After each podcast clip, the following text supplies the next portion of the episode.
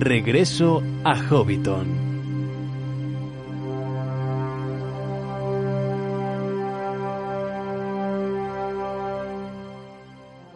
Saludos amigos hobbits y pueblos libres de la Tierra Media, y bienvenidos a Regreso a Hobbiton, el podcast de la Sociedad Tolkien Española. Si habéis descargado este programa, seguramente os habréis percatado de que la duración es más corta de lo habitual.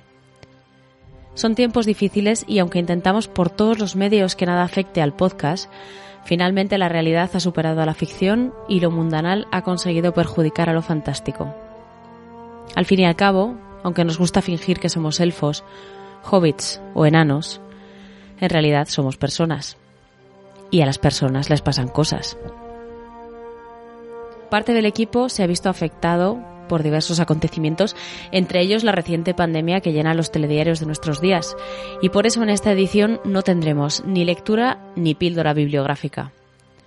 No os preocupéis, porque la recuperaremos.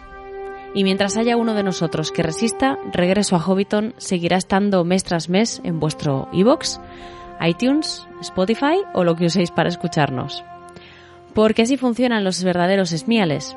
Cuando uno no llega, el resto le cubre. Pero tranquilos que no todo son malas noticias. En menos de 15 días tendrá lugar el encuentro anual de la Sociedad Tolkien Española, que esta vez se celebrará en formato online y con horario American Friendly, bajo el acertado nombre de PalantirCon. Podéis inscribiros de forma totalmente gratuita ya mismo en la web palantircon.sociedadtolkien.org. De todas formas, os dejaré el enlace en la cajita de descripción del audio. Y ahora sí, vamos a empezar este programa sobre los anillos de poder en un particular formato que esperamos que os guste. Servíos un pastelito de semillas y un té porque comenzamos.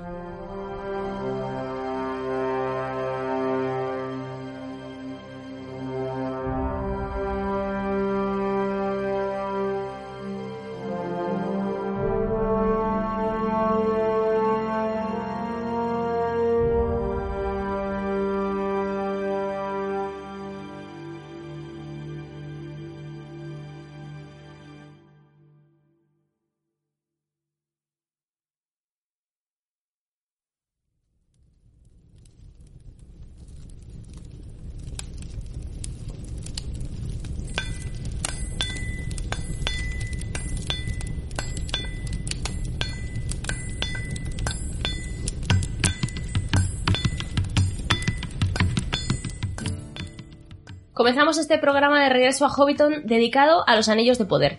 Y vais a encontrar que es un programa un poco diferente a lo habitual porque estamos Erendis y yo mano a mano, sin nadie más, y, y entonces ya aquí la dinámica de, de yo entrevisto, pregunto y la otra persona responde no va a ser así. Aquí vamos a participar las dos en los anillos de poder porque además de todo lo que de todo lo que podríamos haber contado en este podcast los anillos de poder son una parte como muy importante. Yo también tengo mi opinión, también tengo cosillas de, que decir, eh, así que vamos a compartir la carga. Pero bueno, eh, antes de nada, Erendis, bienvenida a Regreso a Hobbiton otra vez. Me encanta poder estar aquí otra vez y, y, más compartiendo contigo. Y si es más mano a mano, pues mejor que mejor. Sí, y además esta grabación es muy chula porque estamos las dos en la misma habitación con una distancia de seguridad, porque no hay más remedio, pero, pero estamos las dos grabando en el, en el, mismo sitio y eso también pues, pues tiene su gracia. Nos podemos dar paso de manera más natural. Hace las cosas más guays.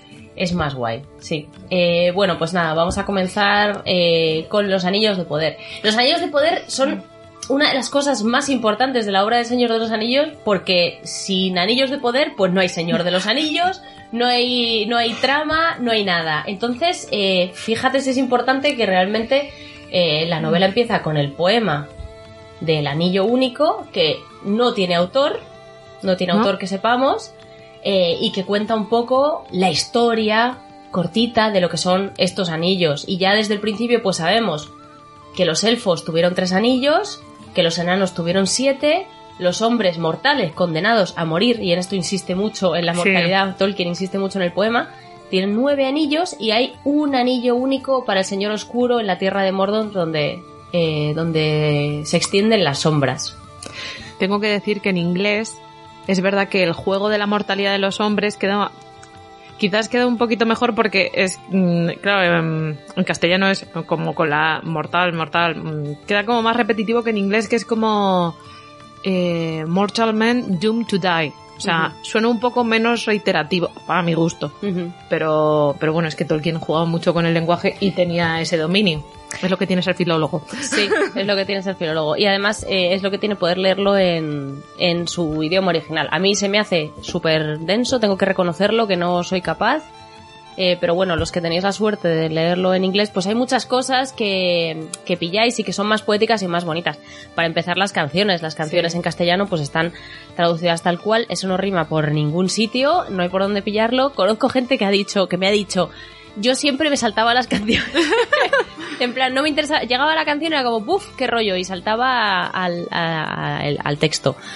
Y yo no he llegado a tanto, pero reconozco que cuando he leído alguna de esas canciones en inglés, pues claro, es que son, son canciones de verdad. O sea, se Sí. pueden cantar.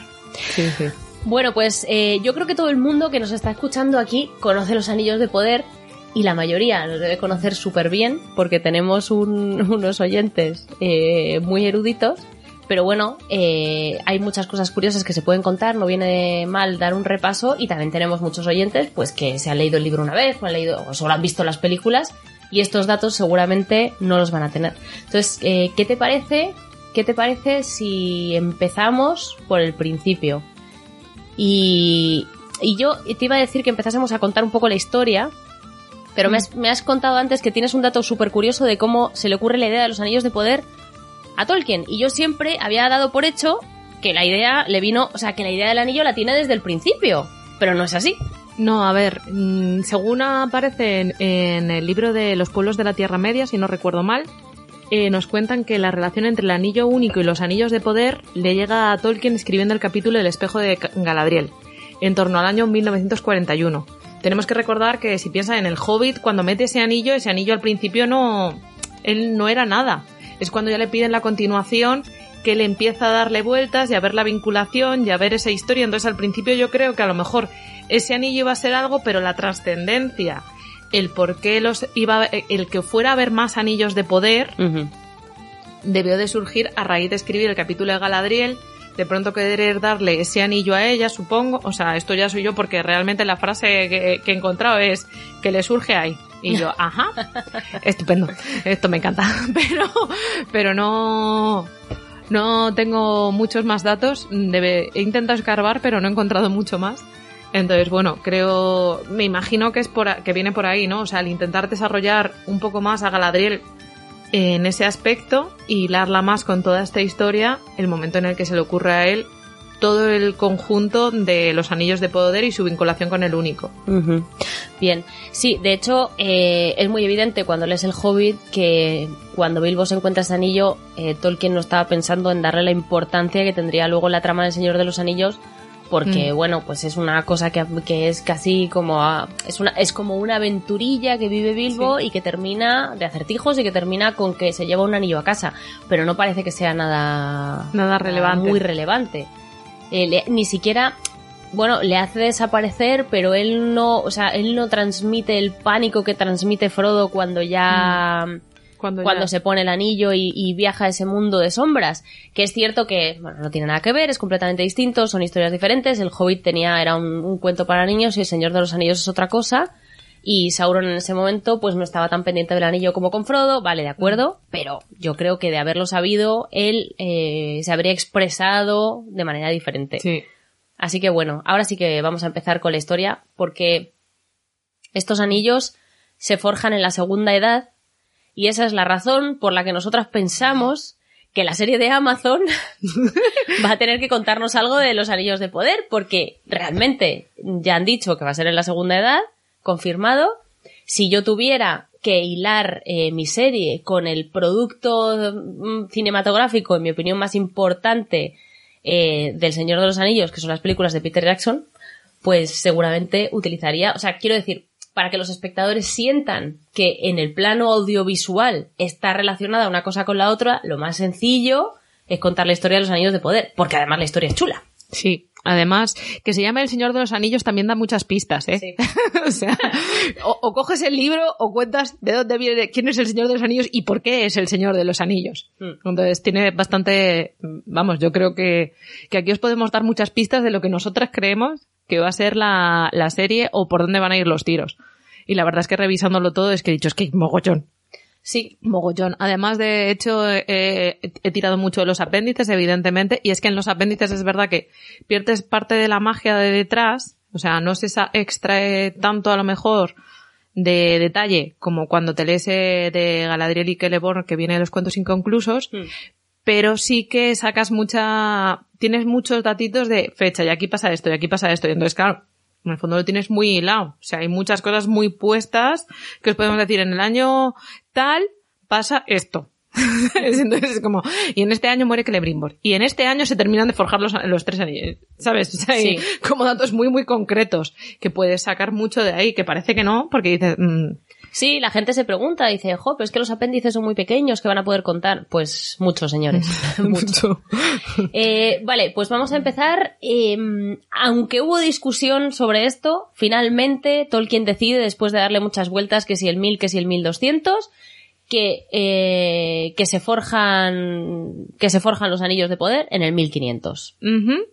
Según la última versión, en el 1500. Entonces, eh, ¿qué está pasando en este momento en la Tierra Media? Para dar un poco de contexto. Bueno, pues eh, hay una, un pueblo, hay un país eh, donde viven un- los elfos Noldor, los elfos Noldor que han quedado en la Tierra Media, evidentemente, eh, y, y fundan Eregion. Bueno, fun- sí, Eregion, que también es conocido como Acebeda Ujú. Y uno de los eh, grupos más importantes que viven allí es eh, el gremio de artesanos. No sé, ¿es artesanos? Sí, ¿no? Sí, son artesanos. Lo que pasa es que yo lo que tenía entendido es que que lo forman más o menos cuando llega como que al comerles la cabeza un poco Sauron, eh, vamos, Ana, los, los fundan ahí. Lo que yo tengo puesto es eso, que les convence un poco Sauron de que los funde. O sea, que Lebrimbor ya estaba ahí, que, que tenía esa ambición, esa idea de que él quería ser un superherrero porque en el fondo era heredero de Feanor. Claro. Seguramente, eh, si os acordáis del Silmarillion for Dummies, y si no, porque lo hayáis leído también sabréis que, bueno, que Feanor fue el, el elfo Noldo más, eh, más habilidoso y el que más dominaba la forja y la creación de joyas. Él fue el que creó los Silmarils y el que, el que organizó todo lo que se montó por, por, por culpa de estas piedras y que dio lugar al, al Silmarillion. Entonces, eh, los descendientes de Feanor, bueno, todo el pueblo de los Noldor, real- de los Noldor realmente son artesanos Sí, sí. y a eso les tira muchísimo, les gusta. Entonces, eh, que Celebrimbor eh, pues eh, vive en la segunda edad en la zona de Eregion, de Acebeda, en Ostin Edil, y él eh, es también un maestro, pero siempre quiere o sea, es, es una- es un elfo ambicioso que siempre aspira a más. Él es la persona que además eh, forja, bueno, crea las puertas de los enanos junto con Narvi, la puerta del oeste de Moria, que es la que tiene, pues la que se ilumina con la Con luz de las- Ithildin, con se llama. Ithildin, la luz de las estrellas y la luna, entonces él la hace, la puerta es preciosa, maravillosa, y este señor pues era un tío estupendo, que encantaba hacer de todo, pero siempre quería más y más y ser mejor para conseguir ser tan eh, habilidoso, tan fantástico, tan experto como Feanor. Y ahí es donde Sauron encuentra un punto débil. Claro, porque él intenta convencer a Gilgalad, y Gilgalad ni pa' narices, también intenta un poco acercarse. En aquella época vivía también, de hecho aquí hay un pequeño conflicto, porque también vivía Galadriel en, en esta zona, en Eregion, y, y al final, de hecho, en cierta manera como que se va, porque ella se opone un poco a dejar que, que Anatar, porque recordemos que Galadriel lleva ahí muchos años, como todos, más o menos, en la Tierra Media, más o menos. Y, y entonces ella se opone un poco a la presencia de Anatar, pero los artesanos sí que quieren porque Anatar viene en plan de no, no, yo me he reformado, yo mira qué guapo soy porque viene con su aspecto estupendo y maravilloso y yo soy un emisario de los Valar y os voy a enseñar un montón de cosicas bonitas. Y entonces, pues ahí es cuando, cuando Galadriel se va y parte hacia Lorienland, porque aquí no lo llaman Lorien, lo llaman de, de otra forma, ahora mismo no, no recuerdo el nombre, Sí, pero vamos. Pero vamos. Se va a Lorien. Se va, se va a lo que será en un futuro Lorien. ¿no? Y se quedan con, con Anatar. Y ahí Anatar crean esta hermandad que has comentado y empiezan a aprender un montón de cosas guays, a hacer un montón de tesoros y cosas maravillosas y les va pasando su conocimiento. Y, y es cuando, vale, es en torno al año 1500, como ya hemos dicho, que Sauron se va porque va a empezar a hacer cosas por su cuenta y mientras tanto los los de Middain están ya forjando los anillos de poder. Es más, en el 1590 de la segunda edad, estos son los datos que os decía antes que vienen a veces en plan de, en el año tal, se termina la forja de los tres anillos. Hmm.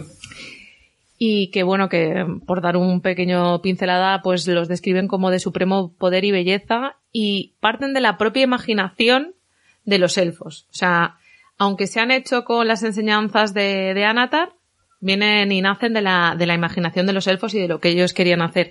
Que esto que implica que van un poco más dirigidos a preservar la belleza, a conservar las cosas como están. Claro. Que luego ya iremos viendo, cuando vemos un poco los poderes de los anillos, ¿no? Nos metemos más en este punto Sí. porque es muy importante. Yo creo que es una de las grandes diferencias. Y, y bueno, eh, no dan invisibilidad, eso sí, los tres. Sí, bueno, entraremos en los anillos Sí. de, en las habilidades de los Sí. anillos de poder después, Sí. pero sí que hay que comentar que es muy importante que, que, que, que Celebrimbor al final y los elfos eh, de Ostinedil confían en, en Sauron porque en ese momento primero no viene con su aspecto de Sauron, como hemos dicho, viene como Anatar. Guapísimo, estupendo, maravilloso y además es que es un Maiar, Claro. que, que ya hemos tenido un caso de un Maiar que se reformó. Ose estuvo una temporada tonteando al servicio de Melkor y luego al final consiguen que se reforme y que se consiguen que se reformen y que se comporte como una persona normal. Aunque siempre tiene, tiene Ose, Ose tiene carácter, ¿no? Es el, es el que manda ahí las tormentas a los barcos y se le pone la cosa difíciles a los marineros y tiene su carácter, pero bueno, pero se logra reformar. Entonces, nada les podía hacer pensar, salvo la intuición de Galadriel, que en eso, y, y bueno, y de Gilgalad, de algunos, algunos elfos, pues no son tan confiados. No, Llevan más tiempo, son más intuitivos, eh, o son capaces de ver más en el corazón de, de Anatar y se dan cuenta de que ahí hay algo que no, que no les termina de encajar del todo. Pero Celebrimbor pues encuentra a un Maiar con la sabiduría de un Maiar, con las enseñanzas de un Maiar que se pone a su disposición para hacer cosas con él. O sea, y, y también aprende cosas de, de Celebrimbor. O sea, Sí. es, es, eh, están aprendiendo mutuamente el uno del otro. Pero es verdad que Celebrimbor ve que puede sacar más provecho. Él cree que puede sacar más provecho de los conocimientos de Anatar, aunque al final resulta que, que no es así. Pero una cosa, eh, yo tenía entendido, corrígeme si me equivoco, que que Celebrimbor forja los tres anillos porque ya sospecha que Anatar está haciendo algo por su cuenta que no está bien. Es que hay un punto ahí como raro, porque. Porque es como que. Por fechas, te digo. Sí. O sea, porque si te fijas, te he dicho, el 1590 se completa la forja de los tres anillos y en el mil, eh, el siguiente dato es en el 1600, hola, datos así precisos de los apéndices. Sauron forja el anillo único. Y Ah. que Celebrimbor se entera, o sea, Vale. lo que yo, lo que sí que he ido viendo al leer en, en todos los libros estos que he estado mirando, es como que al principio lo debí- debían de tener los anillos, o los tenía el propio Celebrimbor puestos, o los tenía gente cercana a él o algo, porque es cuando Sauron utiliza el único y se lo pone, ellos notan la presencia de Sauron. Ellos Vale. notan que Sauron lo ha traicionado. Vale. Porque claro, es verdad que lo hacen solos, sin Sauron, pero con las enseñanzas de Sauron. Por lo tanto, una pequeña vinculación de los tres anillos al anillo único sí que hay. Sí, sí, o sea, de hecho, si recordáis tanto en El Señor de los Anillos como en las películas, cuando se destruye, de hecho creo que la propia Galadriel comenta que si el anillo es destruido, Sí. Lorien desaparecerá y, y ellos se van, los tres portadores de los anillos se van al final del Señor de los Anillos, spoiler,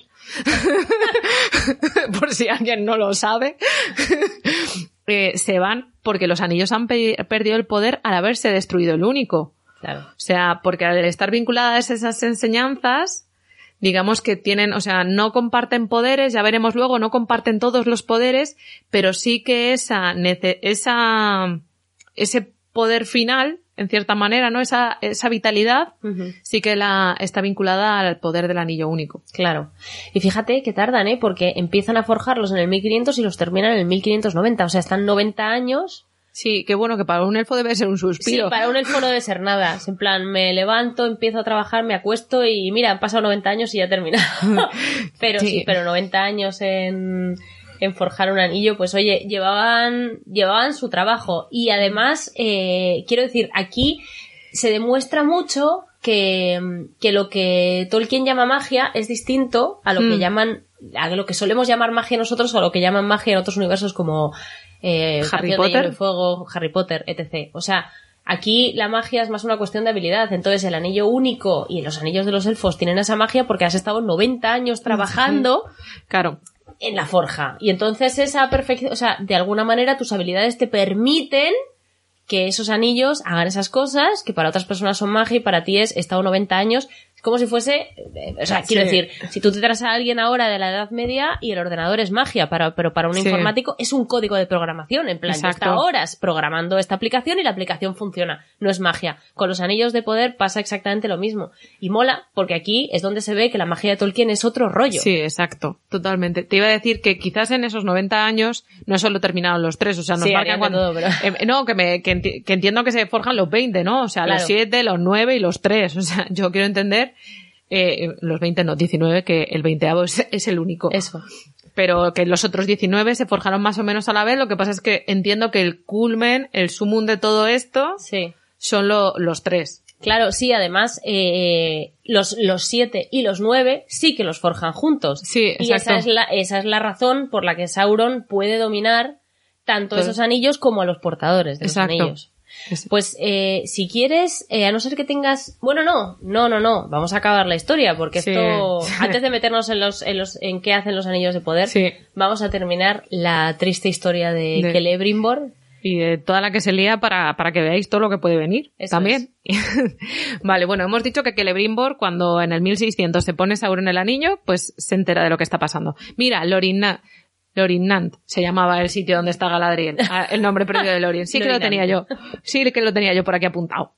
Entonces, cuando lo descubre, cuando Celebrimbor se entera, pues se revela evidentemente contra ese poder, es- oculta los anillos y se va a Lorinnan a ver a Galadriel, porque, bueno, se cuenta que, esto lo dejaremos para otra historia, pero se cuenta que Celebrimbor estaba enamorado de Galadriel, ¿no? Y entonces, y confía mucho en ella, y además, en el fondo, si ella es la primera que ha desconfiado y tú te das cuenta de que, pues tenía razón, pues, si eres una persona medio coherente, pues a veces vas y le dices, oye, ya que tú igual me puedes ayudar un poquito porque creo que le he fastidiado un poco.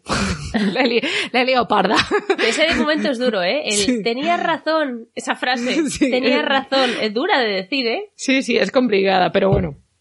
Entonces va a Galadriel y le pide que le, le aconseje. Ella, en cierta manera, ahí como que debaten un poco, creen que deberían de, que a lo mejor la mejor opción en ese momento hubiese sido destruirlos, pero no lo hacen porque son muy poderosos y demás. Estas cosas que a veces pasaba, incluso pasa con el único, cuando Isildur no lo tira, pues aquí yo creo que les debe de pasar un poco lo, lo mismo, en plan de, mírale qué bonito, ¿cómo lo vamos a destruir? Si esto, si esto puede ser muy guay. ¿Sabes? Entonces, ella lo que le recomienda es que esconda los anillos y lo más lejos de Eregion posible. Entonces él lo que hace es que le da uno de los anillos, se lo da a Galadriel, Nenia, si no recuerdo mal, sí, y manda a los otros dos a Gil-galad, que está en Lindon. Hay que decir que cuando Galadriel recibe el anillo, esto lo que hace es embellecer y fortalecer Lorien, pero, y este es un dato súper curioso también, eh, en una de las cartas nos comenta Tolkien que lo que ocurre es que le acrecienta a Galadriel el deseo de volver al oeste. Eso es raro.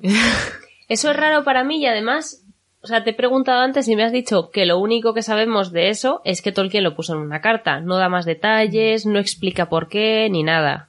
Pero es raro porque precisamente el anillo le ayuda a preservar Lorien. Quizás, o sea, yo quiero entender que a lo mejor al darse cuenta de que lo que está haciendo es preservar el único sitio en el que está todo preservado.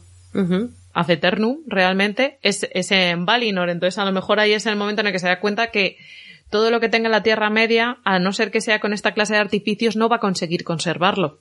Sí. ¿Sabes? Entonces, y, y ella quería, o sea, ella se fue joven a la Tierra Media para hacer su reino, para, Sí, tenía... para vivir sus aventuras y sus estos, y ya lo ha hecho todo, y ahora lo único que intenta es mm, posponer algo que en el fondo va a llegar. Entonces, si a lo mejor en el momento en el que te das cuenta es cuando dices, pues igual es cuando tengo que volver a casa, ¿no? Ya. Es verdad que ella, eh, dicen, cuentan en el Silmarillion que tenía muchas ganas de ir a la Tierra Media, de dejar Valinor y de ver esas tierras extensas y maravillarse con las cosas que hubiera allí y fu- fundar un reino que fuese propio, porque al final eh, los elfos en Valinor están muy bien, están muy cuidados, están con los Valar, que mejor, ¿no? Sí, Pero es un poco como estar con papá y mamá. sí, Has totalmente. cuidado, pero no er- eres un huésped. No es tuyo realmente. No está hecho para ti. De hecho, para los elfos se hace la Tierra Media. Claro. Los, los Valar las hacen para ellos. Y cuando, en cuanto despiertan en el Cui vienen, a los que pueden, Se los llevan. Entonces, bien, pero, o sea, estás bien, estás a gusto, no te va a pasar nada, ahí nadie te va a hacer daño, pero pierdes un poco la alegría de vivir, ¿no? Yo, vi- y yo me imagino que ellos, eh, o que ella, porque ya aquí solo hablo de Galadriel, porque otros tenían sus motivos para moverse, Feanor tenía Sí. los suyos, Fingolfin los suyos. Pero para Galadriel yo creo que era un poco como la eternidad aquí, Sí, toda, exacto. todo el rato sin hacer nada, ¿no? Entonces ella tenía ganas de, de hacer eso, de fundar un reino propio, de ver otras cosas, de, de- de vivir aventuras, llámalo X. Pero claro, lleva ya 10.000 años por ahí. O sea, Sí. tiene ya 10.000 años y lleva mucho tiempo por ahí. Eh, lleva mucho tiempo en la Tierra Media y además la Tierra Media ahora, en esta tercera edad, para los elfos está empezando a menguar. Eh, es, es, el- es la decadencia de los elfos. Eh, el crepúsculo para Sí. ellos llega la era del hombre y entonces sí pues puede que pues es muy posible que tú tengas razón y que tenga sentido eso de que de que al ponerse el anillo se da cuenta de que esa va a ser la única manera en la que Lorien va a ser inmortal entre comillas Mm. y que ya va siendo hora de recoger los bártulos y volver Y que además está vinculado, en cierta manera, el anillo al anillo único, con lo cual tampoco va a ser, o sea, si es eterno significa que Sauron está ahí, con, lo cual, mal. y si consiguen destruir el anillo y a Sauron, se perderá el poder de del anillo, con lo cual se perderá Lorien. Entonces, pues bueno. Pero en fin, Eh, iba a contar también que, que me lo he dejado un poquillo, que cuando, que hay aquí, hay como una especie de batillo de dudas, porque bueno, ya sabéis que Tolkien muchas cosas escribía en un lado una y en el siguiente otra, porque to- esto no, él tenía sus propias dudas. Que cuando eh, recibe los anillos Gilgalad, hay, vez, hay sitios en los que pone que entrega Narya a Kirya, a Kirdan, perdón, Narya a Kirya, directamente al Señor de los Puertos, pero hay una nota que encontró Christopher Tolkien en la que comentaba que, que él lo guarda hasta que parte a la guerra de la última alianza. Entonces está un poco ahí. Creo que al final, o sea, las notas finales son que se le entrega a Kirdan realmente al- desde el principio. Pero bueno, que parece que Tolkien tuvo su propio debate interno sobre si se lo quedó o no se lo quedó, qué hizo con él. Mm. Pero bueno. Y luego, bueno, pues siguiendo con la historia, Sauron evidentemente se entera de que Celebrimbor ha- le, ha- le ha mandado a, a freír espárragos. sí y, y bien, bien no le sienta. Yo ahí tengo que entenderlo. Quiero decir, a mí tampoco me sentaría bien que se me revelaran. Que soy un malvado, sí, pero bien, bien, no te tiene por qué sentar. Entonces, ya ahí se quita el aspecto maravilloso y bonito y tal, y, sí ya y como revela su decide- verdadera naturaleza Exacto, y decide atacar eh, a Cebeda, a Eregion, eh, exigiendo que le devuelvan los anillos. es un flamenco. Me encanta. Eh, porque, bueno, a ver, hay que reconocer que él va alegando que sin su ciencia no se habrían quedado los anillos, así que que se los devuelvan porque en el fondo son suyos porque vienen de, de su, de parte de su conocimiento. No te digo yo que le falte razón, pero, pero igual se le, pasa, se le fue un poco la mano. Pero bueno, eh, va al ataque con esto. Entonces, por otro lado, lo que ocurre es que Gilgalad manda refuerzos eh, a través de Elrond, pero hay que recordar que, o sea, no sé si estáis visualizando un poco la Tierra Media, es complejo, ¿no? Porque Lindon está bastante al norte. Digamos que, en el fondo, Acebeda, Eregion, está como en el medio entre Mordor y Lindon. Pero Lindon está un poquito más arriba, además en la diagonal, más o menos. Entonces, eh, manda a Elrond, pero Elrond no llega porque está muy lejos. Y lo que ocurre es que, evidentemente, el ejército de Sauron de- destruye todo y asaltan la casa de, de la hermandad de los Mirdain y cogen todas las herrerías y los tesoros. Sí, porque además eh, Sauron otras veces ha conquistado fortalezas y se las ha quedado para él. aquí está realmente enfadado y quiere destruirlo y que no quede piedra sobre piedra. O sea, solo le falta echar sal para que no vuelva a crecer nada. Y es posible que lo hiciese. Pero, pero sí, aquí lo destruye todo. Y aquí cuando ya llega, o sea, cuando la comunidad del anillo pasa por ahí, no hay nada. No. O sea, no hay nada de nada de nada. O sea, no ha dejado nada. No deja piedra sobre piedra. Así que sí, lo destruye, lo destruye todo. Sí, y entonces el problema es que cuando llega a la, esta, a la casa de los Mirdain, pues ¿quién está en la puerta haciendo, siendo valiente? Pues está Celebrimor. Sí. Entonces le, le, le apresa, se lo lleva cautivo y se lleva, encuentra los nueve anillos y otro montón de, pues eso, tesoros que hemos comentado y demás. Pero no encuentra ni los siete ni los tres. Esos no sabe dónde está. Entonces empieza a torturar a Celebrimbor para, para ver si averigua tanto dónde están los siete como los tres y consigue arrancarle dónde están los siete. Esto pasa sobre todo porque Celebrimbor dentro de lo que cabe, eh, como que los siete y le- los nueve le importan un poco menos. Es como, bueno, esos los hicimos a medias, ¿vale? Pero los tres eran suyos, ¿sabes? Y, y entonces tienen un poder y un propósito totalmente distinto al que tenían los siete y los nueve, y entonces esos no es capaz de morir sin decir dónde están. Eh, y eh, claro, porque, eh, como estoy diciendo, se lo cargan, evidentemente lo torturan hasta que lo mata. Pero hay que, también tenemos que pensar aquí que, aunque se lo cargue, Sauron tonto tonto no es. Sauron se huele que si no los tiene Celebrimbor y no están donde tendrían que estar, es que los ha tenido que mandar a algún sitio. O sea, la verdad es que la deducción es bastante buena, ¿no? O sea, si no están aquí, alguien los tiene que tener en algún lado.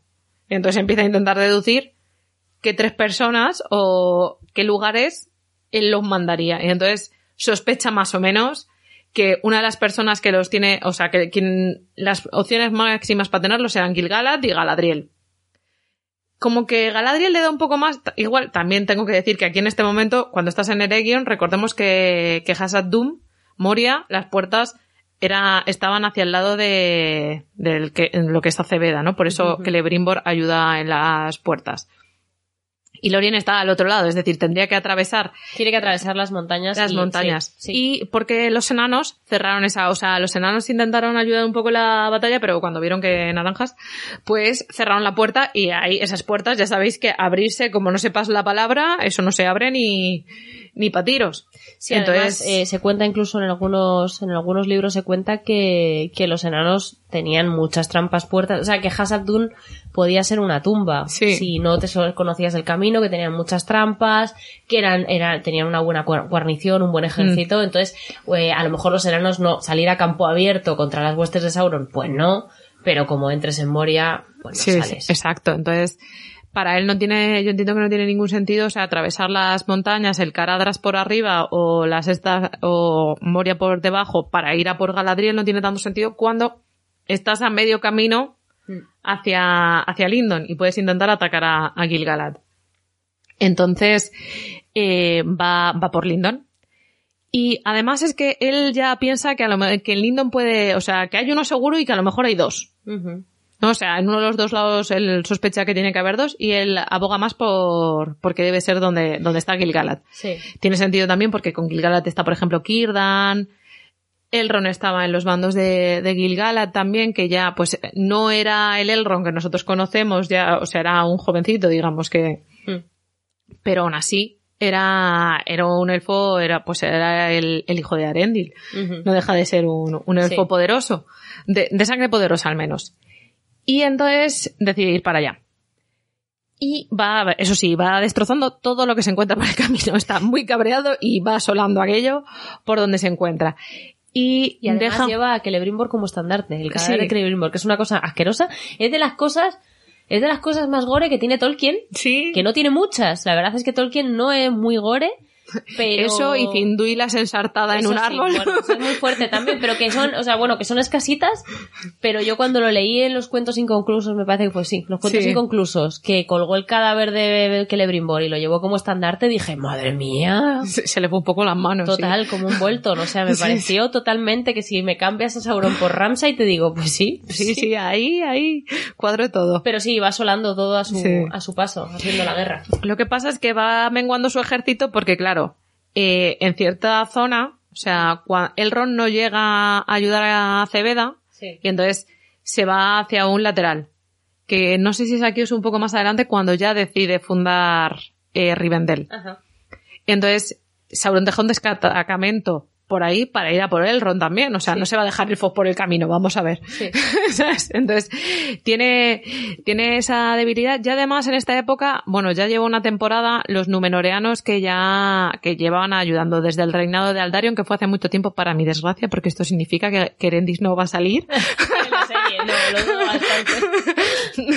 Yo tenía esperanzas, ¿vale? Pero revisando todo esto he dicho, no, los años no cuadran. Qué pena la mía, pero bueno.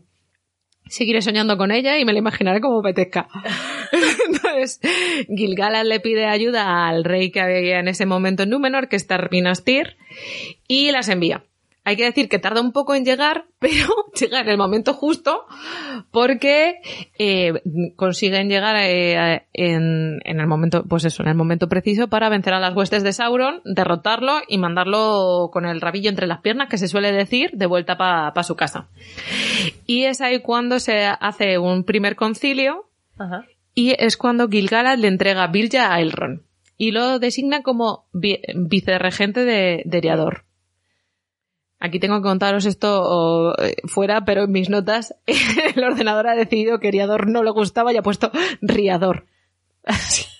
Me encanta mi ordenador. Es como mi móvil, que se inventa las palabras y al final hay gente que me quedan cosas muy graciosas.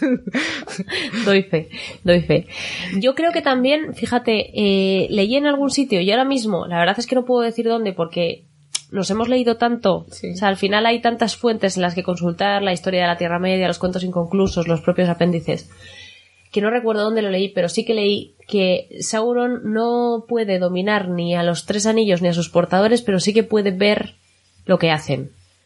Entonces, claro, eso tendría también sentido para que él supiera que tiene que ir a por Gilgalad. O sea, Sí. al final, si él puede verlo, lo que pasa es que no recuerdo muy bien, no recuerdo muy bien dónde lo leí y tampoco... Puede, puede ser, ¿eh? Puede ser. No, yo lo que iba a decir es que la cosa es que ellos se supone que cuando lo reciben, Sí. o sea, que Lebrimbor ya les avisa, o, o yo tengo la sensación, no, porque es como que los esconden. O sea, Sí. el consejo de Galadriel es esconderlos lejos. No Vale, creo o sea que ellos... no es que se los pongan. No, yo creo, porque luego tengo una nota por ahí, pero yo creo que la tengo en, en los poderes o algo así. No, pues puede ser porque, o sea, quiero decir, efectivamente, aunque tú no veas quién lo tiene, aunque no lo estuvieran puestos y Sauron no pudiese ver qué es lo que hacen y deducir, la verdad es que eh, miras eso, la Tierra Media, quién estaba en ese momento y pues oye, Galadriel es una, una, una apuesta segura para guardar un anillo y Gilgalad otra, o sea, es tampoco- el rey supremo de los Noldor en Sí, ese momento, o sea que... Tampoco iría Sauron muy, O muy, sea, muy equivocado. No, no, o sea, son los dos grandes ejércitos a lo mejor que tienes, ¿no? Sí. Entonces yo creo que sí. Tengo alguna nota, luego, luego cuando veamos los poderes, yo creo que tengo alguna nota en, en ese sentido. Así que ahora sí y vamos quieres- a, entrar, vamos a entrar ya casi directamente porque aquí realmente termina la historia de Celebrimbor, que Sí, el, po- y- el pobrecillo, la verdad es que es un personaje, fíjate, es un personaje eh, al que podrías odiar. O sea, Sí. quiero decir, podrías decir, todo esto es culpa tuya. O sea, todo esto que pasa en El Señor de los Anillos en la tercera edad es culpa tuya. Lo que pasa es que, primero, eh, tal y como lo describe Tolkien, se hace querer el muchacho. Sí. Tengo que decir que es muy difícil cogerle manía a Celebrimbor y luego también, si no hay anillo, no hay Señor de los Anillos, entonces no hay libro. Eh, sí, y exacto. tampoco eso, tampoco, eso tampoco mola demasiado. Exacto. Así Necesitamos que, alguien que los forje. Exacto. Así que Además, yo creo que dada el perfil de parte de su familia, o sea, de Feanor y la mayoría de los hijos, este te tiene que caer simpático. O sea, cuando te has leído el Silmarillion y has visto cómo es la mitad de su familia y dices, pues no ha salido tan mal. no ha salido tan mal. ¿Sabes? O sea, quiero no. decir, yo entiendo que él quisiese ser guay, ¿no? Porque después de tener al abuelo que tenía, pues tú quieres, pues yo que, pues tienes que ser de la familia y tienes que ser bueno forjando. Pero bueno, dentro de lo malo, todos nos hemos fijado, fiado alguna vez de alguien que no debíamos, ¿no? Sí, pues sí, sí, no, además es que de verdad que Anatar consigue convencerte porque también él tiene su propia magia. eh, Sí. Su propio carisma, su propio encanto y, y bueno. Y dentro de lo que cabe, él todavía tiene tiempo de distribuir los tres. Piensa en los numenoreanos que les convenció para hundir su isla. Sí, exacto. ¿Sabes? O sea, que, que nadie hay libre de pecado. Así bien. que bueno. Pues lo dicho, aquí termina la historia de Celebrimbor y ya sé que nos vamos a meter en los anillos de poder. Y antes de meternos en los anillos de poder, vamos a tener aquí una pequeña discusión. Porque yo he mantenido siempre, y lo mantengo, yo he mantenido que son siete anillos para los enanos y nueve para los hombres, porque hubo nueve, hubo nueve hombres que lo aceptaron y, nue- y siete enanos que aceptaron los suyos. Pero que si hubieran sido seis enanos y diez hombres, o cinco hombres y lo que fuera, pues que habrían, que habría sido así. Yo creo Sí. que sí. Pero Erendil dice que no. Bueno, antes de nada decir que, que se nos hemos saltado de que, que es que Sauron repartía los anillos a quien se los aceptaba, tanto por codicia como por ser ambiciosos, daba igual, él iba en plan de ¿quieres un anillico? ¿Te gusta? Y Exacto. se los daba, ¿vale? Entonces, a ver, yo lo que creo no es tanto que fuesen mm, así, pero, o o sea, que fuesen para los hombres y para los enanos, pero uno, cuando te habla de los siete anillos y de los nueve anillos, te pone siete anillos en mayúscula, nueve anillos en mayúscula. Quiero decir que es como una cosa, como un conjunto cerrado de cosas. O sea, no es diez anillos como que he contado y tengo diez, sino que lo ponen como conjunto de cosas. Y, y además, si Sauron llega y dice, ¿dónde están los nueve? ¿Dónde están los siete? Digo yo, que es que había un conjunto de nueve anillos y un conjunto de siete anillos, que debían de tener alguna particularidad. O sea, no tengo muy claro. A lo mejor se podía haber dado siete a los hombres y nueve a los enanos. Eso ya no te lo sé decir. Pero que, que tenían que tener algún tipo de particularidad, porque yo, o sea, ya te digo, por la idea de, si dices, ¿dónde están los siete? Si no podías haber dicho, ¿dónde están los 16? ¿Sabes? No habrías hecho la división de 9 y 7. Vale. Puedo aceptar a lo mejor que se forjasen en momentos distintos, que llevasen piedras distintas, que unos fuesen de oro y los otros de plata. Pero en cuanto a lo que hacen o lo que no hacen los anillos, Hmm, como depende más de quién los coge sí, eso sí. que, de, que del anillo en sí. Ya, sí, sí, o sea, ahí ah, tenían que ser muy parecidos. seguramente sí, sí, sí. Por eso te digo que no te debato lo de que a lo mejor hubiesen podido ser nueve para los enanos y siete para los y siete para los hombres, pero que había un conjunto que eran siete y un conjunto que eran nueve. Acepto. ¿Qué, qué les diferenciaba? Pues no lo tengo claro, pero, pero que los hacía por los hacían por conjuntos, eso Acepto, seguro. Acepto. Pero bueno, Vale, pues vamos a empezar, si te parece, por los anillos de los enanos. sí, porque de los elfos además ya hemos contado Porque bastante. Los elfos hemos contado bastante. No hemos contado una cosa que es muy importante, pero, pero contamos luego, luego. sí, luego nos metemos a lo mejor en poderes. aquí con un sneak peek. Jaja, chan chan. Pero bueno, eh, lo primero de todo que tengo por aquí es que en los cuentos inconclusos no se dice cómo llegan los siete anillos de a los enanos. O sea, así. ¿Llegan a los enanos? Llegaron. Pero ¿cómo? Pues no se sabe muy bien.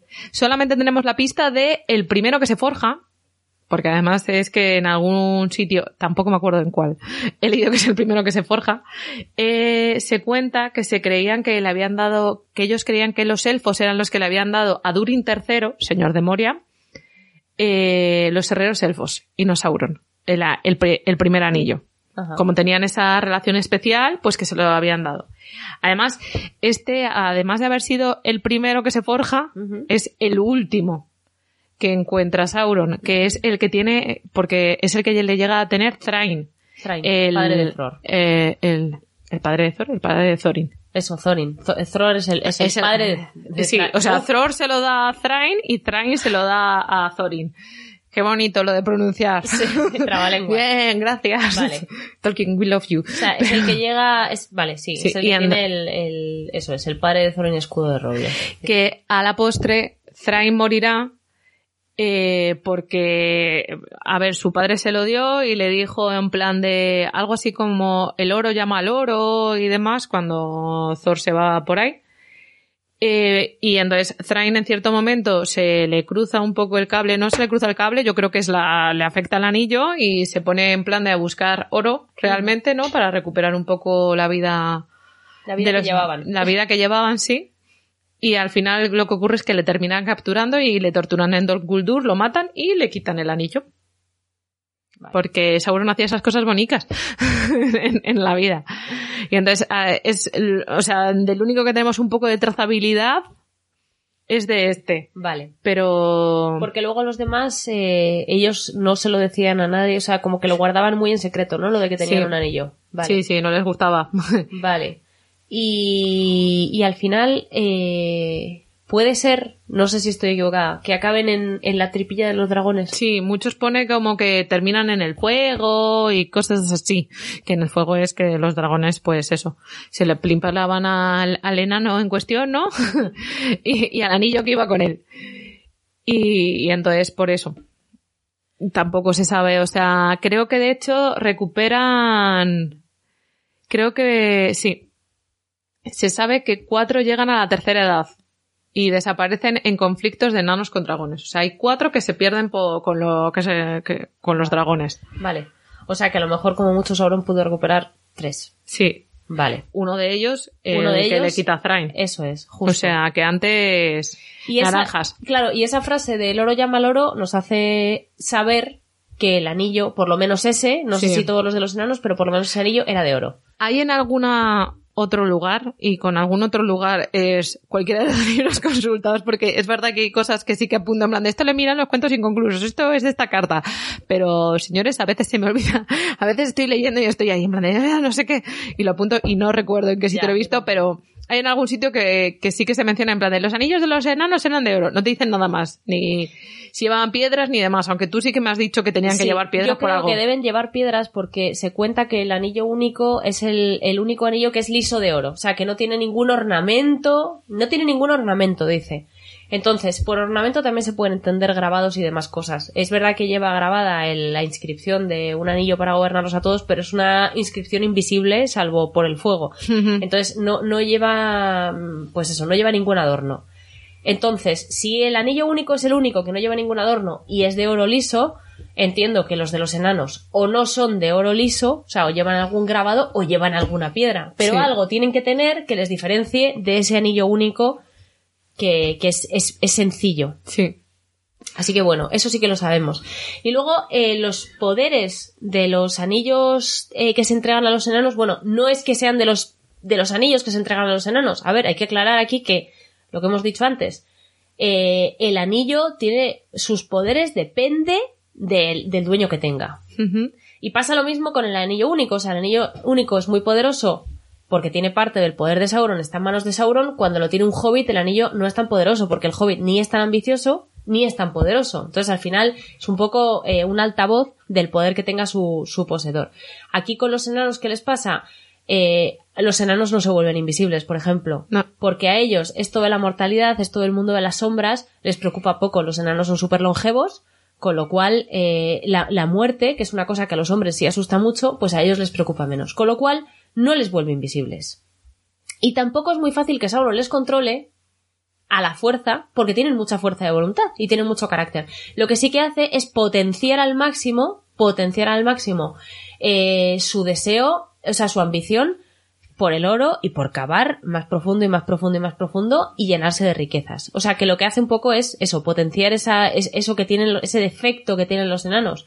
Los anillos forjados por Sauron siempre van a tender un poco a lo malo, siempre van a tender un poco a la oscuridad. Igual que los anillos de los elfos tienden a otras cosas, tienden al bien, y por eso no quiere que Celebrimbor que los encuentre. Los anillos que Sauron ha tocado y en los que ha participado en su forja tienden al mal. Entonces, esa ambición de los enanos es un defecto, y el anillo lo potencia. mucho Entonces, Además, bueno, yo me imagino, quiero decir, hilando cosas, sí. Eh, pensemos que este, que el anillo que sí que, el único anillo que le podemos seguir la trayectoria, que sea el que le dan a Durin III, señor de Moria. ¿cómo llamaban al Balrog? El daño, de, daño de Durin. Durin, eso es.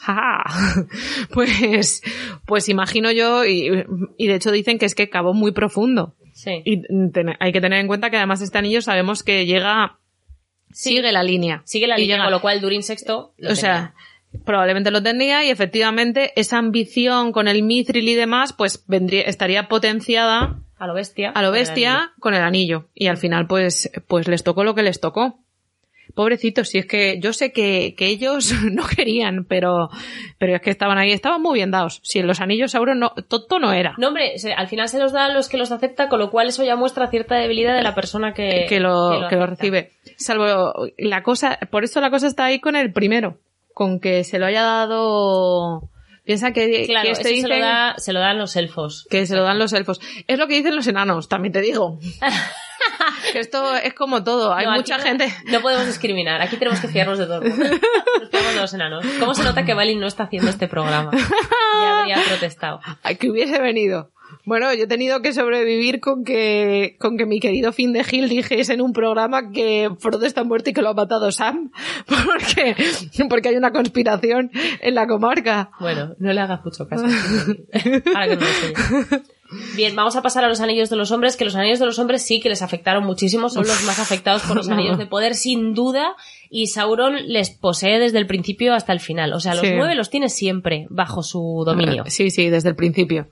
Porque los otros no, no- puede que no los encuentren, le cuesta más, tiene que sacárselo a Celebrimbor, algunos ya lo han dado, pero, pero ahí estos, si es que todos los conocéis, son los Nazgûl. O sea que, bueno, se los va ofreciendo a hombres para que ganen poder y gloria.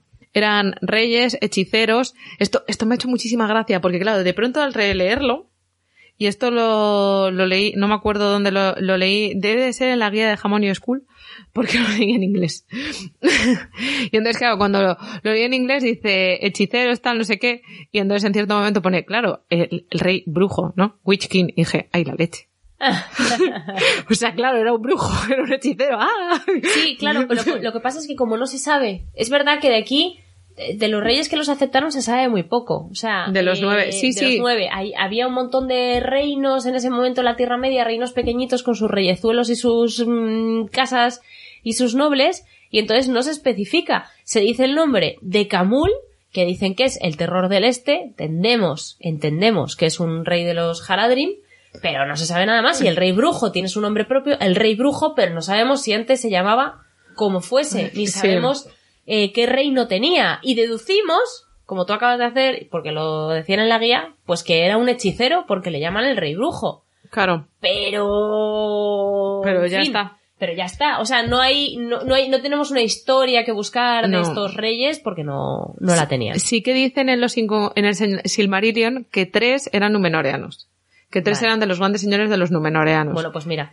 Pero bueno, es que en el fondo hay que sa- o sea, hay mucho numenoreano que va a la, A la a la Tierra Media y Sauron pasa mucho tiempo en, en Númenor. Sí, sí, sí. sí, Entonces, cualquiera de las dos opciones son bastante viables, en plan de que o lo reclutara, entre comillas, en Númenor o estuviese en la Tierra Media. Y bueno, eh, como sabréis, eh, os imaginaréis, de hecho hay una frase de Bilbo que yo creo que se les aplica perfectamente a, a los reyes cuando dice lo de que se siente como mucha, como poca mantequilla sobre mucho pan o Sí, mucha... demasiada mantequilla untada sobre, sobre- Sí, algo así, o es- poca mantequilla untada sobre Eh, demasiado pan. chapán. Como que está, sí, Sí, como que que se, se- siente disperso. Vamos. Pues sí que te describen que la sensación que tenían estos, estos reyes o estos nobles cuando se ponían los anillos poco a poco se iban dando cuenta de que efectivamente que se sentían así como cada vez más despegados de la vida y como demasiado elongado aquello. sí, claro. Y, y cada vez veían más el mundo de las sombras y, y era, y no les podían ver el resto de la gente. Claro, a, a los hombres, los hombres mortales condenados a morir sí que tienen cierta preocupación con la muerte. Ya. Tienen cierta preocupación.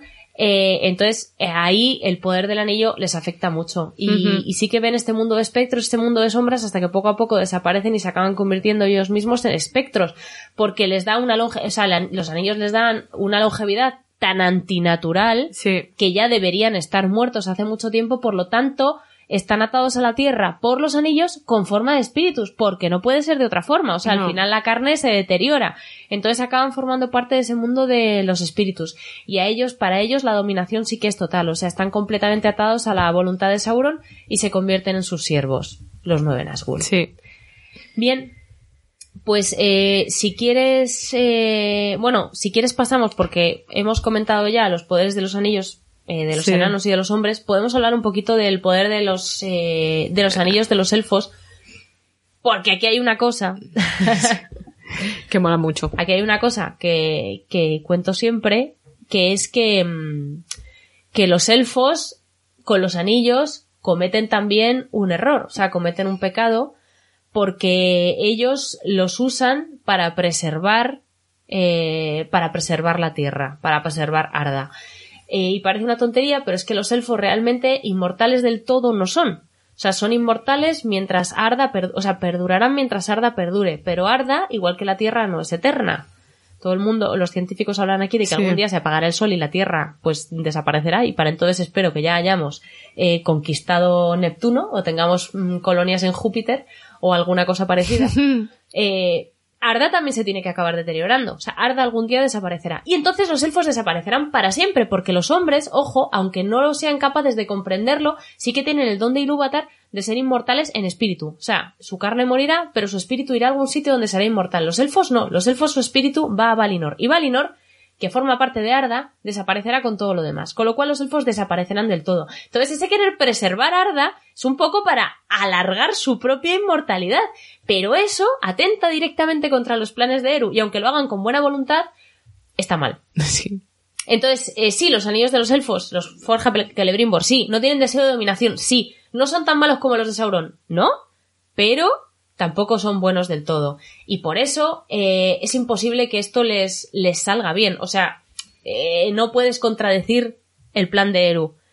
Y de hecho, mm, cuando el anillo único desaparece, los anillos de los elfos también pierden su poder también. O sea, ya se convierten en anillos ramplones. De hecho, de hecho hay una frase de que es que me está recordando un poco a lo que dice el propio Tolkien en una carta a Milton, ¿ves? Aquí sí que lo tengo apuntado.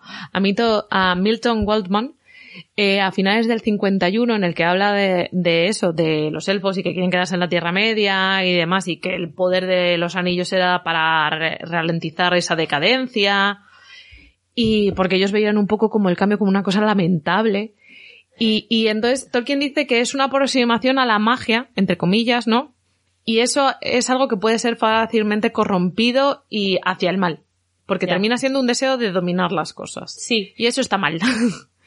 Sí, eh, es verdad que para Tolkien la dominación en general, o sea, el, imponer tu poder sobre otras cosas que deberían actuar libremente, es malo. De hecho, el anillo único lo que quiere es dominar a todos los pueblos, o sea, eh, Sauron forja el anillo para dominar a todos los pueblos libres de la Tierra Media. Entonces, el anillo eh, tiene esa capacidad, lo coja quien lo coja. Es verdad que si tú tienes poco poder y tienes poca ambición, pues no vas a querer dominar a nadie o a mucha gente. Pero, pero bueno, siempre lo decimos, si el anillo lo hubiese cogido Gandalf, aunque Gandalf fuese una persona estupenda y mm. tuviese muy claro, quiero decir, aunque Gandalf tuviese buenas intenciones, acabaría obligando a la gente a hacer lo que él dice que hay que hacer porque él sabe que lo que él dice es bueno. Claro. Pero al final estás coartando la libertad de las personas y eso en el fondo es malo. Entonces, eh, el anillo único no, no puede hacer algo bueno en manos de nadie, excepto... ¿De Sam? No. Tenía que decirlo. Excepto de Tom Bombadil, que no puede hacer ah, nada, ni bueno ni malo, porque a Tom Bombadil el anillo le da igual. Le da absolutamente lo mismo. La única, o sea, el único ser en la Tierra Media en el que el anillo no le afecta, que el anillo no le afecta nada, pero nada, nada. Sí, cierto. Yo me he dejado llevar por la emoción. Molaría, ¿no? Bueno, pero fíjate, Sam le afecta bastante poco. Sam, de hecho, se enfrenta a la voluntad del anillo y acaba ganando, porque Sam no tiene ninguna ambición. Entonces, cuando el anillo le muestra una imagen de él como un caballero flamante volviendo con su espada y, a la comarca y que todo el mundo, oh, Sam, el guerrero, pues él dice, no, es que yo quiero un jardín. No me has entendido para nada. O sea, anillo, no, no, has, entendido lo que quiero, no lo has captado. Yo no has tenido conexión conmigo. Yo lo que quiero es volver, casarme con Rosita, tener una casa, un jardín, 15 hijos o 20, los que me dejen, y, ya está. Los que tuvo.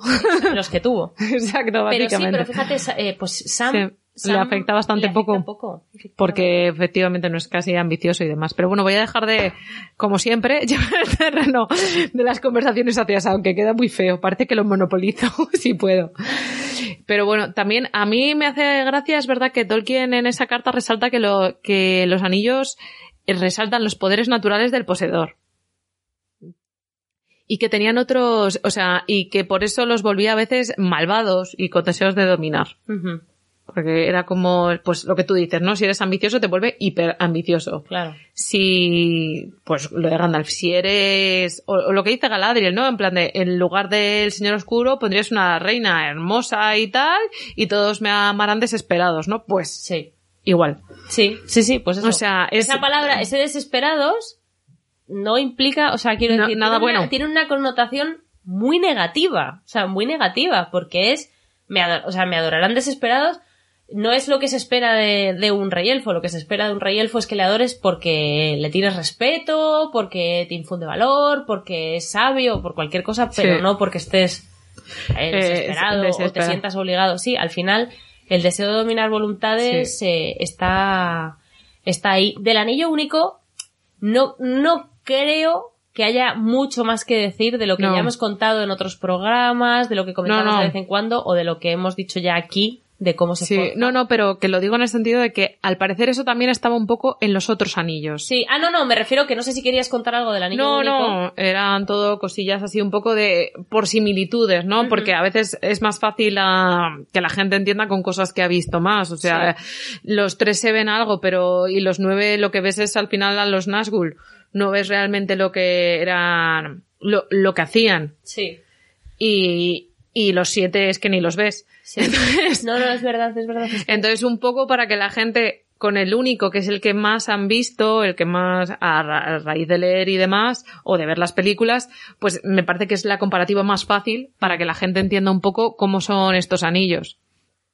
Eh, también, eso sí, también tiene poderes típicos de Sauron, que ya los hemos comentado, pues eso, el de volverte invisible, el de poder ver las cosas estas del mundo, del mundo no visible, que es ese mundo que siempre he pensado que eh, molaría mucho investigarlo más, porque es, es algo que está ahí como, que, o sea, que está ahí, pero que yo no lo he investigado mucho, la verdad, y me produce curiosidad. Sí, porque además aparece bastante.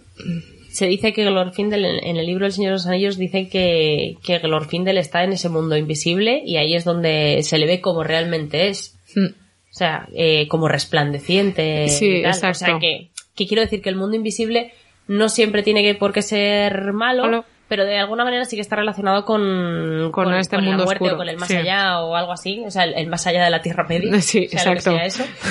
¿Mandos? Las estancias de mandos. Y bueno, Hay que decir que esto no pasa, como hemos comentado antes, no pasa tanto con los, o sea, con los tres. No pasa, o sea, no se vuelven invisibles, no ven el más allá. O sea, de hecho, pues eso, eh, al final a Gandalf le ves el anillo en la mano.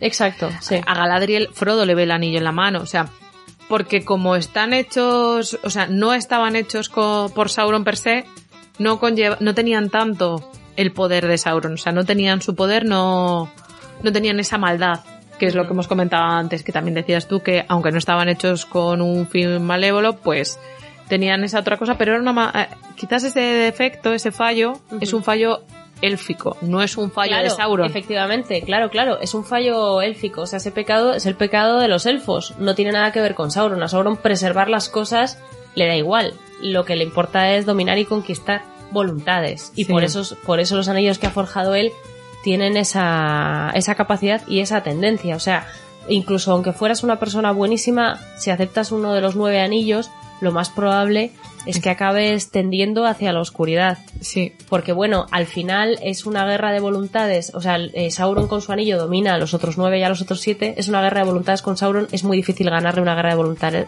de voluntades a un Mayer. Sí, bastante que complicado.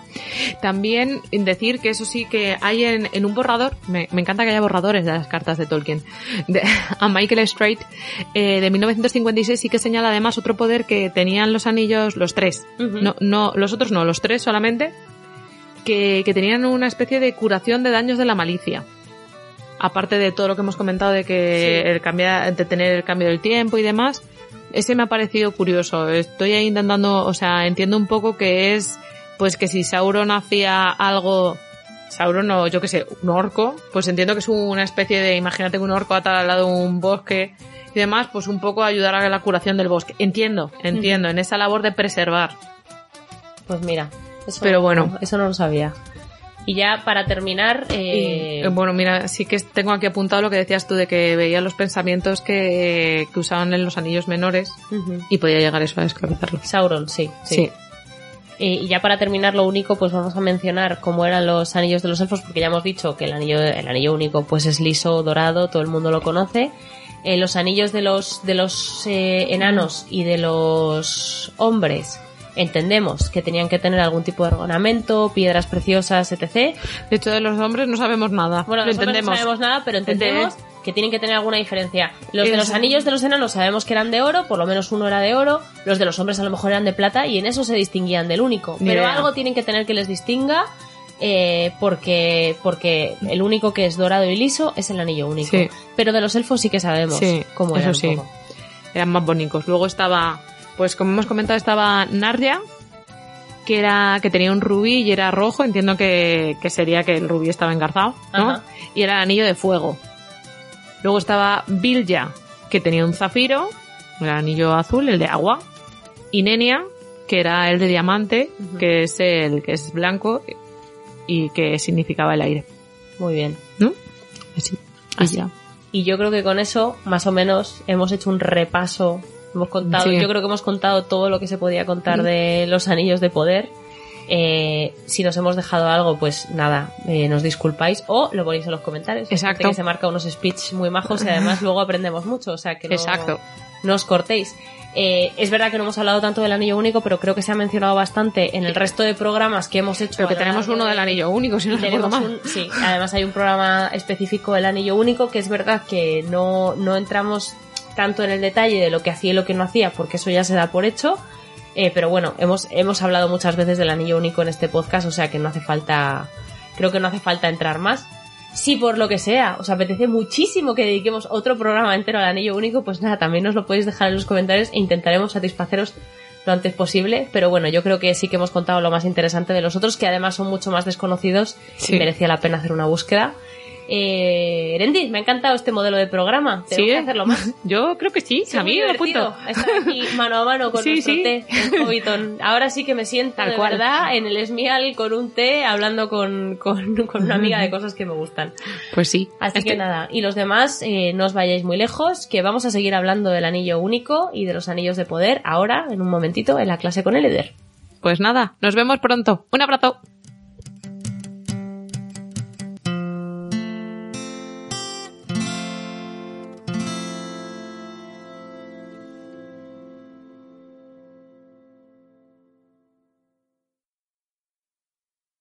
El en si la lumeno mentilmo.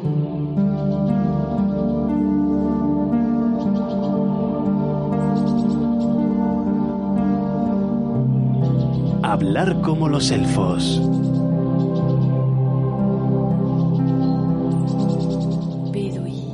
Continuamos con el tema de los anillos de poder y este tema da para tanto que lo llevamos hasta nuestra clase de élfico con nuestro profesor Aya Eleder.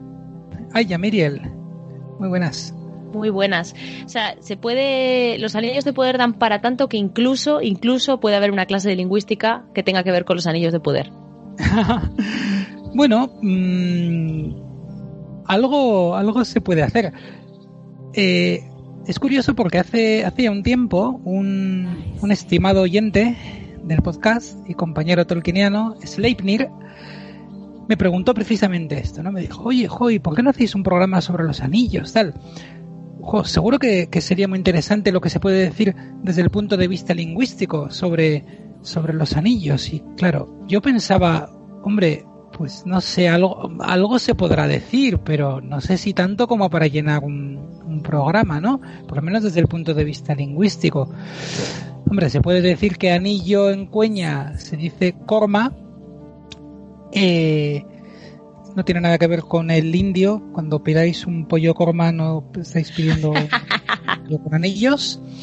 Eh, pero bueno, que aparte de eso y del chiste, pues no sé si se puede decir mucho más. Pero bueno, pues como luego salió el programa, dije, venga, vamos a, a intentar a ver qué a ver qué se puede hacer. Y al final has conseguido. Por lo bueno, que veo. Pues saqué alguna cosita. A ver, por ejemplo, pues corma, ¿no? Corma anillo. A ver, una cosita curiosa es que no conocemos la palabra corma porque apareciera tal cual en algún vocabulario.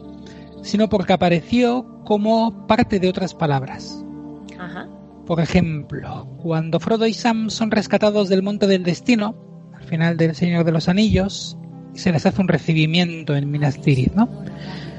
Y entre las alabanzas que reciben, una es Corma Colindor, Alay Tatarienna. Eh, estos gritos de alabanza, curiosamente, en, en Cueña y en Sindarin, no son traducidos en el libro, sino que... Porque no hace que- falta, todo el mundo entiende todo esto. mundo- todo- eh, pues, exactamente. exactamente.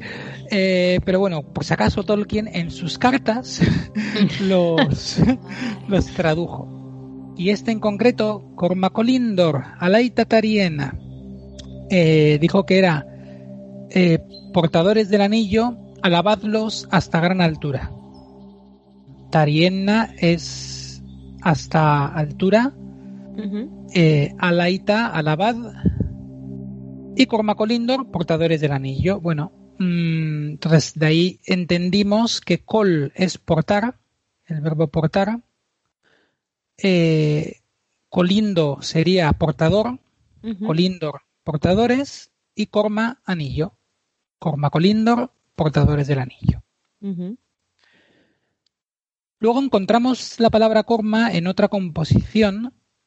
Eh, bueno, tras la hazaña de Frodo y Sam, etcétera, como sabemos, se instaura en la cuarta edad la fiesta del el Día del Anillo, el 30 de septiembre. Bueno, el 30 de Yavanie, que más o menos. Y el Día del Anillo se dice en Cueña Cormaré. Sabemos que Ere significa día, porque aparece en otro montón de, de días. Así que Corma, anillo. Bueno. Y, y luego lo encontramos también en un sitio inesperado, eh, que de hecho se ha descubierto hace bastante poco. Un tal Philip Brown, de nombre no muy emocionante, eh, pero mm, compañero del mismo college que Tolkien, pero de, de años después, de Merton, eh, le escribió para pedirle que le firmara su copia del Señor de los Anillos. Esto ya cuando Tolkien estaba a punto de morir, en el 73.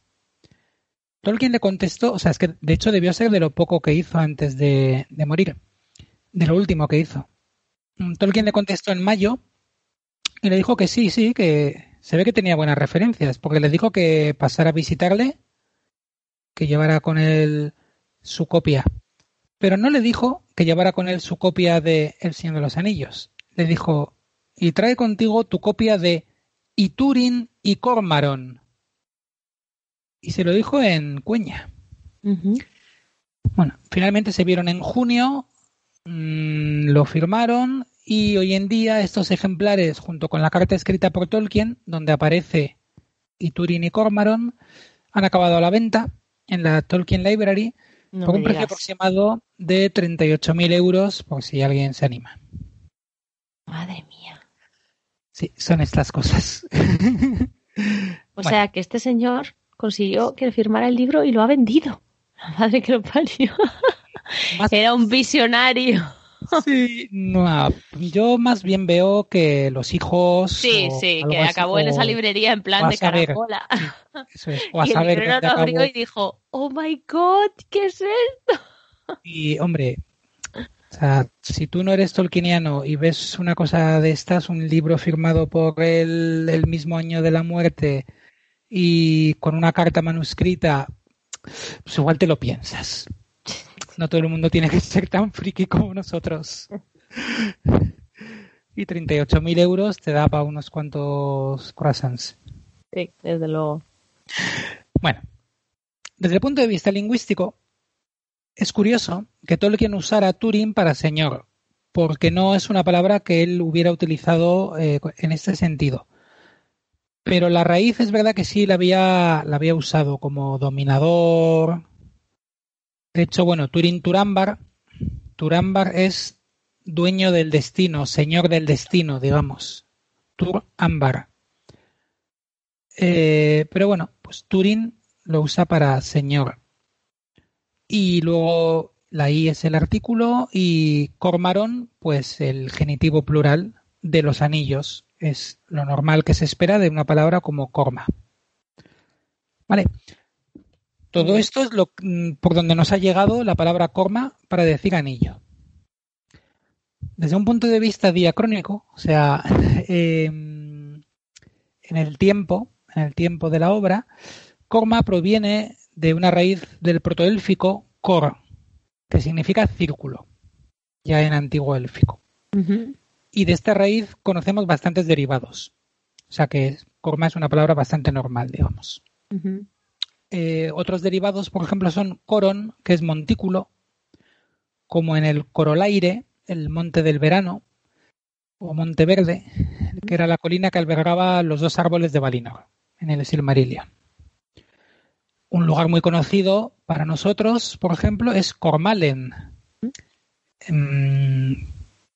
Todo miembro de la sociedad Tolkien que que se precie. Que se precie, ha cantado alguna vez en Cormalen cantamos, la guerra al fin acaba. bueno. Qué mal, qué mal, estas horas.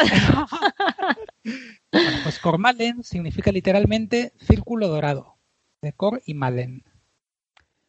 Luego, en, en, la medición del tiempo, un año solar se dice un coranar, una vuelta al sol. Anar, sabemos que es sol. Sol. Y Ejor en Sindarin es un círculo exterior de Ek-Kor, algo que rodea, como en el Rama Sejor, la gran muralla que rodea el Pelennor. Entonces, bueno, pues tenemos bastantes cosas. En Sindarin, sin embargo, curiosamente no aparece eh, la que sería esta palabra. Korma, si existiera en Sindarin, habría dado Korf, siguiendo la evolución del Sindarin, pero no aparece, no está documentado en ningún sitio. Si aparece Kor y probablemente podría usarse sin problema. Si alguien necesita decir anillo en Sindarin, pues yo probablemente iría con Kor. Mm, pero lo curioso es que hay más palabras que se pueden usar para decir anillo. En el mismo cueña. Hay otra que tiene su historia. acabamos de contar que Tolkien en el 73 le dijo a Philip Brown que el Señor de los Anillos era Iturin y Cormaron. Pero anteriormente eh, había usado otra forma para traducir el Señor de los Anillos.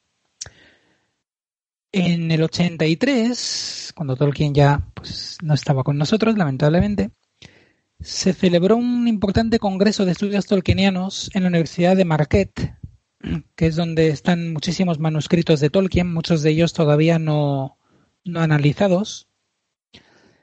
Y esta, este congreso se llamó The Road Goes Ever On. El camino sigue y sigue. Los asistentes el año siguiente recibieron un obsequio, el catálogo de la exhibición de manuscritos de Tolkien, y este catálogo reproducía cuatro fragmentos de manuscritos que se habían podido ver in situ en la exhibición. Uno de ellos era una inscripción en Tengwar, que reproducía El Señor de los Anillos, primero en inglés y luego en cueña. Y decía Heru y Milion, Vale. Jeru ya sabíamos por otros textos que significaba señor, así que ahí no había problemas. Y Milion debería significar de los anillos. Se supuso que I era nuevamente el artículo, los, y entonces Million sería, pues de forma normal, el genitivo plural de una palabra mille, que significaría anillo. Señor de los Anillos, Jeru y Million. El problema es que esta palabra mille no aparece en ningún otro sitio. Ni en las etimologías, ni en los lexicones. Y si te vas a intentar buscar la raíz, claro, no viene de la raíz cor, obviamente, pues tampoco se ha podido determinar de qué raíz pudo, pudo salir. Entonces es curioso porque es la única o una de las dos palabras que Tolkien usa para decir anillo pero no hay forma de justificarla desde el punto de vista del protoélfico. Ya, salvo el hecho de que lo escribió él y por lo tanto no tiene que ser. Efectivamente. Pero bueno, quien quiera usar otra palabra para decir anillo puede usar mille. Luego incluso había habido discusión sobre si la i es el artículo o si la palabra es y mille. Porque claro, no, no está claro dónde empieza y dónde terminan las palabras en este caso. Pero bueno. Vale. Y tenemos una más. Sabemos que otra palabra para decir anillo en cueña es risil, con R. Porque en Valinor existía un lugar llamado Risil Anamo, que era el anillo del juicio, que era un círculo en el que los Valar se reunían en consejo para dirimir asuntos importantes, donde se decretó la expulsión de Feanor, etc. Anamo sería del juicio, mm, con lo que entenderíamos sería el, gen- el genitivo singular, por eso esa O, con lo que entenderíamos que habría una palabra llamada anan, juicio, de la misma raíz que el nombre Namo, el juez, que es el nombre propio de mandos. Sí. Entonces, Anamo sería del juicio y Risil sería sería anillo. Eh, como estamos hablando de cosas bastante arcaicas, en realidad eh, en el texto en el que Tolkien nos lo da, lo tenemos como Rifil, con sonido Z, lo que significa o bien que es un nombre en el dialecto Vanyarin, en lo que o bien que es cueña pero arcaico. Hace unos meses ya hablamos de cómo el- en, en el cueña se distinguían la Z y la S, como en el castellano de, de bastantes zonas en España, eh, y como después los Noldor unificaron todo a S, como en el castellano de todo el resto de zonas del mundo, salvo los feanorianos que se mantuvieron con la pronunciación Z. Esto lo hablamos ya hace tiempo. Entonces, bueno, pues Ricil, que en cueña normal sería Risil. Vale, Ricil Anamo, sabemos que es la traducción de Mahanaxar. Ujú. Mahanaxar es eh, el nombre también anillo del juicio eh, y viene de Mahan, que era el nombre de los más poderosos de los Valar, y Axan, ley juicio. Eh, todo esto eran préstamos directos de la lengua de los Valar, del Valarin. Y en Valarin el anillo del juicio era algo así como Mahanashkad. No está muy claro cómo, cómo pronunciarlo. Eh, cuando surgió el nombre Mahanashkad, no estaba muy claro lo que significaba. Y yo en algún sitio lancé una hipótesis que me pareció muy curiosa, que era que Nashkad podía ser anillo, como decimos, Mahanashkad, y entonces que esto hubiera dado Nazg, que es anillo en lengua negra. Lo que sabemos del poema del anillo, Ashnazg, y de los espectros del anillo, los Nazgul. Vale, Nazg escrito con Z.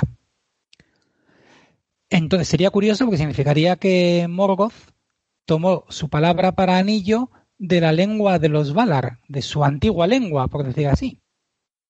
Y me gustaba mucho la hipótesis. Pero mm, Tolkien luego dijo que no.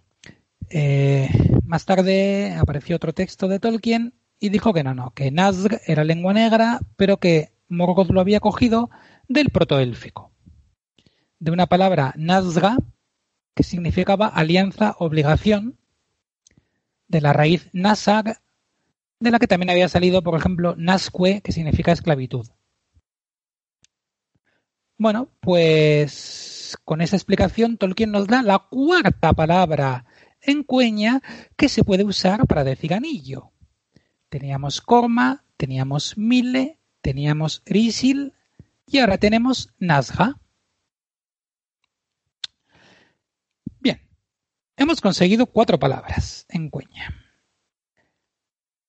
Y aquí no acaba la cosa, porque esta palabra, sí, esta palabra Nazga del, de la lengua negra eh, hubo dio, dio que hablar de las pocas palabras de lengua negra que se conocen. Y un tal señor Rang le escribió y eh, sobre, sobre esto, sobre si tenía que ver con el anglosajón, etcétera. Bueno, sobre Nazgul en concreto. Y Tolkien le dijo que bueno, que no, que el anglosajón no tiene, no tiene sentido, que la lengua negra venga de ahí. Eh, y que, hombre, que las cosas hay que hacerlas un poco bien, que no se puede coger una palabra ahí del anglosajón para una lengua negra que no tiene nada que ver. Pero, bueno, que en realidad él cuando hizo la palabra Nazg, él había intentado que fuera muy distinta del élfico, ¿no? Que no tuviera nada que ver, ni tampoco con las lenguas comunes que todo el mundo hablaba, como inglés, latín, griego, etcétera, ¿no? Las lenguas del día a día. Eh, pero resulta que fue a dar con la palabra en irlandés para anillo. Ya es casualidad, ¿no? La palabra en irlandés, en gaélico irlandés para anillo es nask. Fíjate que el gaélico no le gustaba mucho, pero Y el gaélico no le gustaba. para alguna cosa sirve, ¿no? Para la lengua negra. Claro, efectivamente. Entonces, to- Tolkien dice que, que no, que él no había tenido esa intención, o sea, que, que no era por hacer que los irlandeses fueran orcos, digamos, pero que buscando otra cosa en un diccionario de irlandés, dijo, uy, mm, vale, pues es posible que esto lo haya leído yo hace mucho y luego buscando una palabra, pues para decir anillo en lengua negra, pues me, me surgiera, pero ha sido sin querer queriendo, venía a decir. Entonces, bueno, vale, pues de ahí vendría, digamos, desde el punto de vista de la mente de Tolkien. Luego hay una cosa curiosa eh, que descubrió el tolkienista Michael Martínez, que es que si te vas ahora a un diccionario de irlandés, Nask no significa anillo, no, no aparece anillo como ninguna de sus definiciones. Significa enlace. Y de hecho es la palabra que se usa actualmente en, en irlandés para los enlaces de la web, los links, digamos. Sí. Pues Mira. se usa en Nask. Y bueno, otros significados. Entonces Michael Martínez se puso a buscar en diccionarios gaélicos del siglo XIX y descubrió que en esa época sí que significaba anillo. O por lo menos estaba recogido en los diccionarios de esa época como anillo. Entonces, claro, Tolkien no compró el mm, irlandés Larousse del año 80. Tolkien miraría diccionarios antiguos eh, y en uno de ellos pues se ve que es donde descubrió esta, esta palabra. Eh, entonces, bueno, pues se podría mencionar sobre anillo alguna cosita más, como que en una versión antigua de lo que Tolkien luego llamó Sindarin, que entonces llamaba Nómico, porque los Noldor eran los gnomos, no podemos nunca olvidar este interesante hecho. Eh, aparecen otras tres palabras para anillo: Krizos, Korm y Grilfi. Korm estaría relacionado, obviamente, con el Korma Ajá. del Cueña. Krizos la encontramos en una forma Kulugridnir, llamada ¿Qué? Kulugridnir. Sí, ahí, ahí todavía Tolkien no, no había depurado bien ¿eh? su, su Sí, fonoestética. sí. No me suena nada, no me suena nada el fico. Eh, Crizos, te lo juro. No, nada, nada, no, efectivamente. Kulugridnir significa anillo de oro. Ajá. Y la última. eh, ah, no, no, bueno, no, perdón. es- esta es Gri, esta es Grilzi. Y la última eh, nos llegan un comentario sobre la palabra Lemfarilt, que significa dedo anular. Bueno, pero no vamos a entrar en todo esto porque ya es meternos un poco demasiado. Simplemente, bueno, pues al final hemos visto que sí hemos podido sacar alguna cosita de, como se dice, anillo en élfico. Y espero que estas divagaciones hayan servido para calmar la curiosidad de nuestro amigo Sleipnir y para dejar clara una vez más la increíble riqueza que la obra de Tolkien posee en lo lingüístico. Así que nada, que tengan ustedes un día redondo. y hasta otra. Pues muchas gracias, Eleder. Muchísimas gracias por estar otra vez aquí. Nos vemos en el próximo regreso a Hobbiton. Muy bien. Ten Narato. Ten Narato.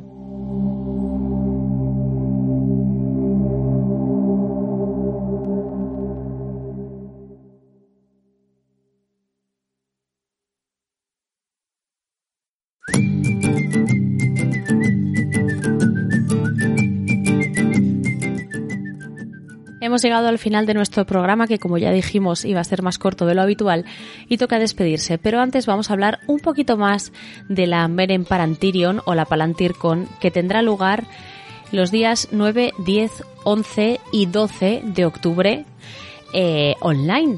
La inscripción, como he dicho, es absolutamente gratuita, podéis apuntaros a todas las actividades que queráis y tenéis cosas tan variadas como juegos de rol online, eh, talleres, charlas, mesas redondas, incluso, incluso encontraréis a muchos eh, de los eh, colaboradores de Regreso a Hobbiton, como por ejemplo Rafael Pascual, que tiene una interesante actividad llamada Beer and Nordic, que es un grupo de lectura de nórdico antiguo donde, pues, como dice su nombre, leen nórdico antiguo mientras beben cerveza. Por nuestra parte, ¿qué estaremos haciendo? nosotros tenemos una actividad que es un quiz muy parecido a los que, bueno, prácticamente igual a los que hacíamos durante la cuarentena, que hacíamos en YouTube en directo y lo haremos el lunes por la tarde. Estará todo el equipo de regreso a Hobbiton y como, como hacíamos en YouTube, pues eh, el ganador de los quiz se llevará un premio. Y el sábado por la tarde eh, participaré en una mesa redonda sobre la difusión de Tolkien en la era digital junto con otros youtubers que son eh, Javi Marcos, Kai y Maglor. Seguro que les conocéis a todos porque además son muy amigos del equipo de Regreso a Hobbiton y yo creo que prácticamente todos se han pasado por aquí en alguna ocasión, ya sea aquí o por el canal de YouTube en los directos. Así que bueno, si os apetece asistir a esa mesa redonda, participar en el quiz o, o, en alguna de otras de las otras muchísimas actividades que ofrece la Palantircon, pues lo dicho, solo tenéis que inscribiros y, bueno, el horario es American Friendly, así que si nos estáis escuchando desde el otro lado del charco, no os preocupéis porque es muy posible que podáis asistir, si no a todas, a prácticamente todas las actividades. Y ahora sí, habéis escuchado música de Alex Pérez Mansergas, compuesta especialmente para el podcast, y de los Innerlands. Las portadas, como siempre, de Nai. Soy Elia Martel y ha sido un placer pasar con vosotros esta horita y poquito. Y nos vemos en el próximo Regreso a Hobbiton.